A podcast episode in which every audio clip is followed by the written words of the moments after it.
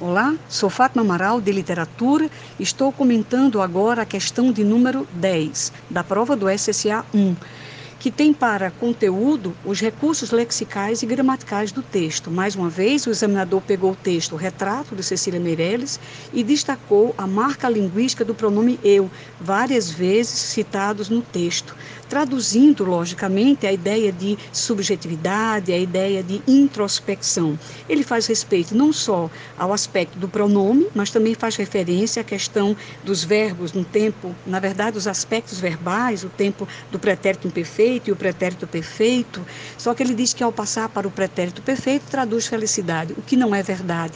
Tem um certo tom de melancolia do eu poético em função dessa passagem rápida do tempo. Fato que se pode observar também nos adjetivos que qualificam as partes do corpo. Assim, teremos para a resposta da questão 10, letra A.